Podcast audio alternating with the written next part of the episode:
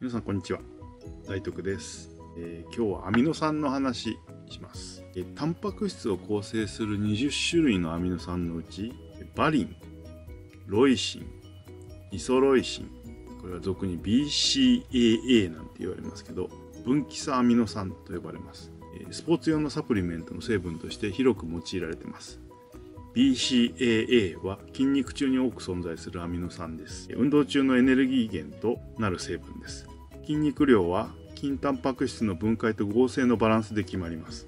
BCAA により筋肉の再生が促されるので、偏らないように摂取することが必要です。また、アルギニンは筋タンパク質の合成を促進するほか、成長ホルモンの分泌を促進し、傷ついた筋肉を修復します。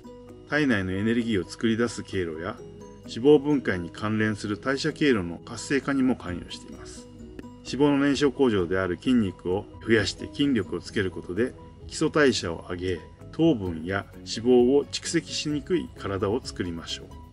って私が言うと説得力がないね。糖分や脂肪を蓄積しにくい体を作りましょう。ではまた。